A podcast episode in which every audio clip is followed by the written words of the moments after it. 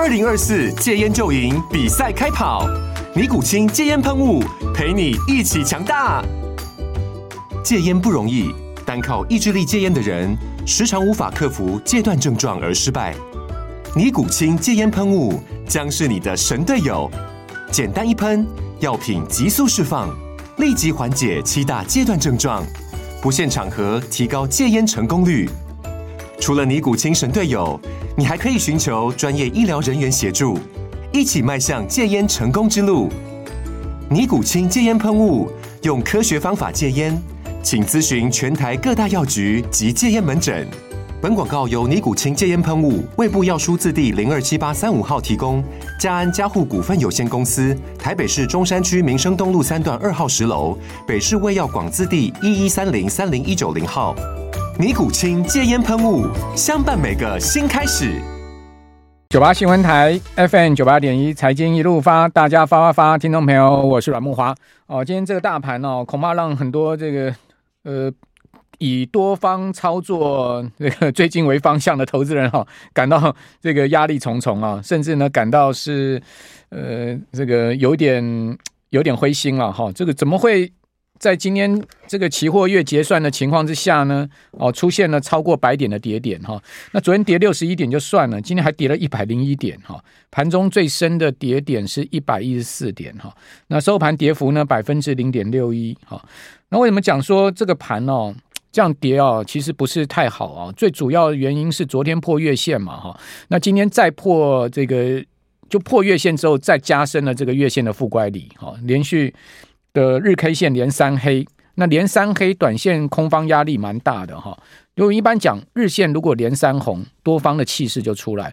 那日线连三黑呢，那当然就是空方的气势出来，这一样的道理嘛。因为多空本来就是一样的这个呃这个态势哈。好，那这是一个比较不好的状况。另外不好的状况呢，就是贵买。好，那贵买呢？原本相对大盘强势哈，但你有发现，呃，已经连续两个交易日哈，它相对大盘弱势。哦，那这个强势标的变弱势标的哈，这当然就不是太好哈。贵买跌幅呢，今天是超过一趴。我刚刚讲大盘跌百分之零点六啊，但贵买跌超过一趴。昨天大盘跌百分之零点三七，但贵买昨天是跌了百分之零点七八。哦，所以很明显贵买哈，呃，较大盘呢转得更弱。那当然，这个我们刚刚讲日 K 线连三黑是上市柜指数都日 K 线连三黑嘛，这第一个不好。第二个不好呢，就是原本强势的贵买，哎，转了变比大盘更弱，哦，这是第二个不好。那第三个呢，我们看到贵买，哈，呃，今天失守了十日线，哦，那另外呢，季线的负乖离加大，哦，原本昨天就负乖离了，今天再加大。那大盘呢，哦，这个负乖离啊，月线加大，好，昨天。月线刚跌破，今天一跌下去呢，月线的负乖离也加大，当然季线的负乖离也加大，同时柜买这个失守了十日线，哦，所以这个在技术面上面是第三个不好，哦，这个感觉起来，你叫我今天要讲好的，我真的不知道要跟大家讲，今天这个大盘有哪点好，哦，那尤其今天又是呃期货的月结算，哦，期货月结算之后，我们看到筹码面更不好。你会问我说，为什么最近大盘呢、跟贵买出现这样的跌势？日 K 线连三黑啊，跌得大家有点灰头土脸哈。主要筹码面失控了，讲白话点了，哦，这个股票市场嘛，不就筹码面、技术面、基本面嘛，哦，就这些面面俱到嘛。那基本面我们不要讲哦，基本面呢这种东西啊，哦，太太宏观了哦，跟大盘呃不会有绝对的短线上面的关系哦。呃，基本面好坏绝对长线、中线会影响到这个大盘的走势。但是你说啊，短线上面要去每天讲基本面怎么样，那这我觉得不是这样的一个格局了哈。那最主要短中线还是筹码面、技术面了。那你可以看到最近技术面偏弱嘛。好，那另外呢，筹码面真的就是最主要连三黑的主要原因了。那筹码面失控，为什么讲筹码面失控？很简单，你看到外资怎么样在卖台股的吗？外资再卖了一百八十一亿，哦，连续三个交易日抛台股，三个交易日卖掉五百六十五亿，五百多亿的一个卖压，是单一法人外资啊。那自营商呢，今天自行操作加避险卖超了九十三亿，哦，那自行呢卖超四十一亿，这个卖超的金额就蛮大的，因为它是。自营部的一个操作，这不要讲说是怪到权证上面的呃避险哈，那权证避险呢，哦，这个卖超了有这个六十一亿哦，所以今天自营商的卖压也非常的大哦，自行卖超四十一亿，权证这个呃六十一亿，那自营商呢自行操作是连四卖哦。哦，自营部连四卖卖超了，总计有六十三亿多，哦，将近六十四亿。那避险已经是连续十五天的卖超了，哦，总计卖超了六百零四亿，哎，哦，这个卖压真的是相当大，哈，哦，所以自营商加外资两大筹码面，哦，这个对大盘的压力颇重。那只剩下投信买超了嘛，三大法人就只剩一个投信嘛。那投信买超二十四亿，不算买的少，哦，而且呢是连续三十五个交易买超，那买超的金额一千零五十九亿。哦，也算是相当大的一个金额了，但再怎么样也是抵不过哈这个外资跟自营商的卖超。好，所以我刚刚讲说，集中交易场最主要是筹码面。好，筹码面现在啊就失控嘛。哦，外资一路卖下去，哦，那你说自营商不跟卖吗？自营商那就是跟着外资后面在卖嘛。那贵买连续两天，哦，外资有加大哈。在柜买卖超的情况，昨天卖超的金额就很大了哈。今天在柜买又卖了二十二点六五亿，而且连续三个交易日外资在柜买卖了七十亿，卖超七十亿。哦，那自营商呢？呃，今天在柜买哦，这个自行操作卖超四亿多，避险卖超六亿多，所以两个加起来呃十亿超过了，哦，十亿的一个卖超金额。那自行操作自营商在柜买是连续四个交易日卖超。哦，卖超了有十点三二亿，那避险呢也是连续四个交易日卖超，卖超了十二点五二亿，所以连续四个交易日在柜买自营商啊自行操作加避险的卖超二十二亿，那外资呢在柜买是连续三个交易日卖超了七十亿，那投信呢在柜买哦，呃今年买一亿多，哦一亿多呢不多哦，但是呢他买超是连续十九个交易日买超，买超了这个两百零二亿，好，所以投信在柜买。连续的买超多少有稳定柜买筹码面的作用哦，但是呢这两天呢、啊、外资在柜买加大卖超啊，那投信的买盘在短线上面呢没有办法哦去 cover 掉外资的卖压，所以贵买为什么连续两个交易日比大盘更弱哦？我觉得这是外资在贵买哈加大卖超的一个原因了。那因为贵买外资一加大卖超呢，自营商就跟着屁股后面这样卖嘛。哦，这个自营部操作就是很短线的嘛，因为他们完全就是筹码面、技术面在操作，而且呢，自营部啊，他们操作的特性是这样子啊，哦，这个他们的股票一定是严守这个停利停损原则的哦，因为呢，这个呃自营商里面都有风控部门哦，那自营部呢在操作都要被风控部门监督的，一旦呢他们这个操作部位出现相对较大这个亏损的话，马上就。风控部门就下来了，就叫告诉你赶快要停损了，不是你自己操盘人可以决定不停损的哦。他们都有这个严格的风控的机制的哦，所以自营商他们短线上面，你不要说啊，自营商是大散户，事实上他们就是很严格的遵守哦一定的操作策略的哦 SOP 的原则的哦。所以在这样状况下，我就跟大家报告了嘛，哦，就筹码面问题嘛。那筹码面问题什么样时候才能得到这个筹码面相对好转？哦，这个我当然就不知道啊，我又不是外资，我也不是自营商啊，我怎么知道他们什么时候会 开始有有买传买啊，对不对？哦，所以大家只能在这段时间，哦，就是这样子一个行情哦，相对要忍耐。为什么这样讲呢？因为美国盘也不好哦，你可以看到美国盘昨天晚上一路开盘一路杀嘛，杀到了半夜一两点才往上拉嘛，哦，那拉拉到最后最终场还是收跌嘛，哦，虽然说跌幅较盘中小了很多，但是它还是跌嘛。美国盘也还是技术面上面也是偏弱嘛，辉达还是最后还是跌嘛，辉达还是跌了一趴嘛，辉达有拉上去不少，但是还是跌嘛，哦，所以这没办法，美国盘也不好，哦，所以我想，呃，种种因素啦，就是风险指标高，美元指数啊，包括十年债啊这些风险指标高，也逼得这些法人操作机构不得不卖。你不要说他们啊，哦，乱卖一通，落井下石干嘛？他们是有本在卖的。他们是看到整个大环境风控的问题哈，整个呃现在目前的盘市的一个问题哈，他们是这样操作的哈，因为他们必须要遵守一定的操作策略，他们看很多指标，很多的这个要去遵守啊这个停利停损机制的，跟一般投资人呃很很随性，或者是说呢一般投资人很。很凭感觉操作是不一样的，法人法人圈不是这样在搞的哈。九八新闻台 FM 九八点一财经一路发，大家发发，听众朋友，我是阮木华。哦，针对明年美国经济啊会不会出现衰退哈？那素有“新债王”之称的双线资本创办人冈拉克啊，他最新预测啊，他说随着企业跟消费者感到资金紧张，哦，明年将出现经济衰退啊，重点是美股恶魔就要来了。刚我们前一段冰神讲说，哎呀，这现在真的是雾煞煞哦，这个看左边有机会，右边有风险哦，大家。很难判断的清楚，到底未来会是什么样的状况，对不对？他的建议呢，就是提高现金部位嘛，哈，呃，有听我们上一段节目的人都知道这个结论，哦，实际上股票市场是这样子了，哈，每个人都有看法，但是呢，呃，你也绝对没有一定的把握，哦，为什么这样讲呢？呃，你就算对一次两次，你也不会次次对，哦，这个是。每一次你都对吗？哦，大家在股票上投资这么久，有每一次都对吗？哦，总有猜错的时候嘛。那我是觉得呢，你猜错的几率小于呃这个猜对的几率，好，也就是说你的胜率相对高，哦，那你基本上长期投资是会赚钱的，哦，这是一种。那第二个呢，就是你干脆也别猜了。哦，你就按部就班，好，就像我先前讲的，好的基金 ETF，你就定期定额买，反正呢，我管它的，我交给时间去，呃，去去去去平衡我的风险，好，就是这个，呃，用策略面来应对，也是一个方式，好，反正的方式是爸爸囧了哈。那不管怎么讲呢，呃，新债王哦，他已经是下了这个判断书了，他是说呢，明年会经济衰退。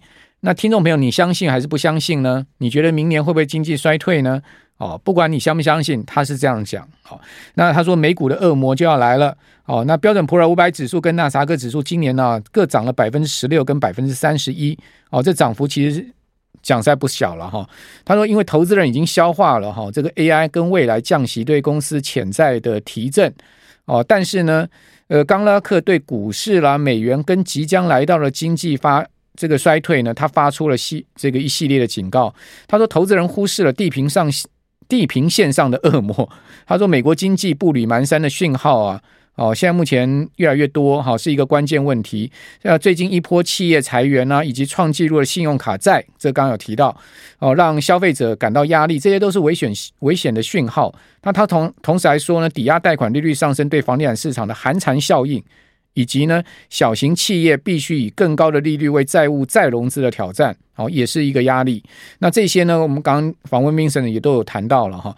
他还讲说，经济肯定在走弱，好，预估明年呢会出现一次衰退。多项指标现在正在变得非常有说服力，哦，也就是支持他所谓的衰退。他认为说，今年的经济成长是政府支出所支撑的，而这种支出是危险而且不可持持续的。好，因为美国，呃，现在目前的债务余额已经来到了三十三兆美金啊，大家还记得吗？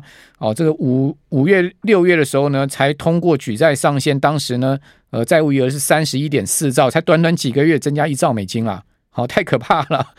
好，美国政府这样的这个政府支出，哦，冈拉克认为是危险而不可持续。他说，我们的预算赤字占这个 GDP 已经达到了八趴。哦，这个是预算赤字占 GDP，并不是说呃国债总额占 GDP 哦，是预算赤字占 GDP 的八趴。那今天这个状况跟全球金融危机最严重的时候呢，哦，这个八趴的数字其实差不多的。哦，那冈拉克的说法，我觉得也是有道理。哈，所以为什么花了那么多时间讲给我们听众朋友知道？就是说，我觉得我们还是要多方参考哈一些专家的看法。基本上，呃，个人的看法重要了哈，但是呢，也听听别人的看法也是重要的哈。那。至于说股市呢，确实啊，从八月以来的走势啊，是真的就进入到了这个暧暧昧不明，而且偏向弱势的结构嘛。因为这个别的不说嘛，哦，你指数你站不回这个季线，站不稳季线，这就是一个关问题，就是一个关键。哦，季线是一条非常重要的中期分界线。呃，如果是一个多头走势的话，绝对不可能。K 棒一直在季线下面的，这是一个绝对的关键。哦，所以你如果从技术面上面，你要告诉你要说服我说现在是一个很强力的多头行情，基本上我没有办法被说服了，因为季线站不回去嘛。哦，那上周五好不容易站回季线，很快这个礼拜又失守，甚至呢连续两天破月线嘛。我讲的是集中交易市场嘛。哦，那这样状况就告诉我们，相对八月以来的市场哈，它其实是一个相对偏空。暧昧不明啊，而且相对偏弱势的结构啊。我们看到今年的最高指数，七月三十一号当时是一万七千呃四百多点，哦，那这一波最低呢跌到一万六一万两千六百多点，哦，所以这个一个波段跌了一千两百点。那现在目前虽然比最低点还多了三百点，哦，但是呢，离最高点哦差距呢，是不是就到七八百点了？哦，所以你说现在目前的位置是多还空呢？哦，你就上档跟下档的差距，你可以看出来，现在还处在下档上面一点点，但是呢，离上档距离这么多嘛？哦，这个就是说。从形态学上面看起来也是这样的结构面。哦，指数收在一万六千五百三十四点，今天跌了一百零一点，好，刚好 one o one，好一零一大楼。哦，成交量两千七百七十七亿哈，另外柜买指呢，成交量六百三十二亿哈，两市的量都不大了。哦，但是呢都疲弱了，柜买还跌了超过一趴哦，那另外台指期呢跌幅比较小，好百分之零点四，跌了六十九点，好，所以期现货之间呢、啊。哦，呈现了正价差。那十月因为今天是月月结算哈，十月是收在一万六千五百六十四点，哦，比九月收盘的指数呢，硬是多了有呃二十七点，哦，有一个二十七点的正价差。好，那这个二十七点的正价差应该是转仓的关系。哦，因为转仓呢去买的话，它基本上就相对会变成是，如果是买多于卖的话，就相对变成是一个。买盘会比较强一点的正价差，那为什么我们看到是买盘比较多呢？因为看到今天期货结算，你会发现是这样的一个状况。因为外资呢，今天买超是两千两百三十四口的大台，好，所以净空单流仓，哦，今天转仓的第一天呢，它的净空单流仓是六百六千多口，那昨天是八千多口嘛，所以呢，基本上是买超的嘛，哈。那另外小台也是买超，哦，一千五百多口，小台是净空单流仓九千六百多口。但虽然是单日买超哦，但基本上呢，这个六千多口的大台跟九千多口的小台的净空单流仓部位，相对是比较偏空的流仓部位。好，就以转仓的第一天来讲，我的经验值告诉我，它是一个比较偏空的流仓部位。那比较偏空也说得过去哦，因为现在目前的外资是持续站在卖方，它期现货同步嘛。那期货呃，当然它要做避险哦，或者说呢做点投机。那现货一直 K 猛 K 权值股。那当然，大盘指数呢就一跌难涨嘛，哦，理由就很简单，就是逻辑面是这样子了，给大家参考了。我的分析跟逻辑面是这样子了，哈。好，那这个八大行库呢就猛买，连续两天呢买了一百亿，耶。哦，昨天再买了这个三十五亿，前一天买了六十八亿，连续两天买了一百亿，投信也是一直买，所以买盘还是有，买盘呢就是在八大行库加投信，哦，这些呃比较。中长线台股的，呃，等于说在政策面上面，八大行库嘛，政策面嘛，投信呢，就是投资人的钱嘛，好，中长线还是做多的嘛。讲白话点，股票市场中长线是要做多才会赚钱啊，做空是比较难赚钱呐。哦，做空就是避险，短线上面赚一赚，因为股市长线上面，你看到全球股市都是在创高，都是经过了波段大跌之后呢，它又在往上创新高，所以。我是觉得股票市场长线上，我个人的原则是做多为主了，哦，做空比较少了，哦，或者是说呢，就是空方行情就看看，呃，就是就就是减码嘛，好，就是稍微持股降低这样子嘛，好。好，那美股的部分呢也不不好。好，美股呢昨天晚上哈，这个前半场杀了大半场，哈，后面就拉上来，但虽然拉上来，但还是收跌。哈，标普呢是跌了百分之零点二的幅度，道琼跌百分之零点三，纳斯达克指指数跌了百分之零点二。好，费半指跌一趴，辉达跌一趴。好，另外呢，AM 跌五趴，AM 已经连续三天跌了。好，这个 IPO 一天大涨之后呢，之后就没涨过，好，就一直跌。好，主要原因也是因为。本益比太高了嘛？它本益比比辉达还高，一百七十倍的本益比哦。因为大家知道按最主要的收入是权利金跟这个授权金。呃，什么是授权金呢？授权金是一次的，呃，授权金是一次的收入，就是我今天你用我按的这个，呃，这个设计。用我的这个 ARM 的 IP 来设计，基本上呢，比如说你像高通用 ARM 的这个 IP 来设计手机，哦，我一次性会收你一个权利，呃，授授权金，哦，授权你用，然后呢，后面你每卖卖出一块晶片呢，我就收你一个权利金，好，所以呢，这个就等于说有点算是怎么讲版税的概念了，好，一般大家出过书，像我们这样出过书都知道，就是说你每卖一本书可以收多少钱嘛，就是版税嘛。好，版税通常就是十趴、十五趴这样算嘛。好，一本书的十趴、十五趴售价这样算嘛。那就收版税的概念就是所谓的这个呃这个权利金。好，然后还有一个授权金。那 ARM 的这个权利金跟授权金收的都非常少，非常少，所以为什么大家爱用它的东西，就因为它非常 cheap，收的非常少，所以说在营收上面、获利上面，它的本益比就很高，高到一百七十倍，是这样一个情况啊。所以就有人说，ARM 真正要赚大钱，就要收高通税嘛，哦，就要把它的权利金、授权金大幅提高。不过最近 ARM 是说他们没有这个打算了，哦，他们还是要以这个呃冲市占为主嘛。哦，那当然，这个就对股价来讲压力就会比较大一点。我觉得这个本益比还是一个问题。好，那那另外呢，呃，在美债的部分，哈，十年期国债殖率上升五个基点，哈，两年期也上升了五个基点，哦，都冲高，十年期冲到四点三七，五年期冲到五点一，这个其实也不利于股市了。好，讲白话，现在不目前不利股市的一个环境面不少了。好，那不利股市。也不是说所有股票都跌，也还是有涨的，只是说你要 抓到这个涨的股票能赚钱，现在确实难度是高的。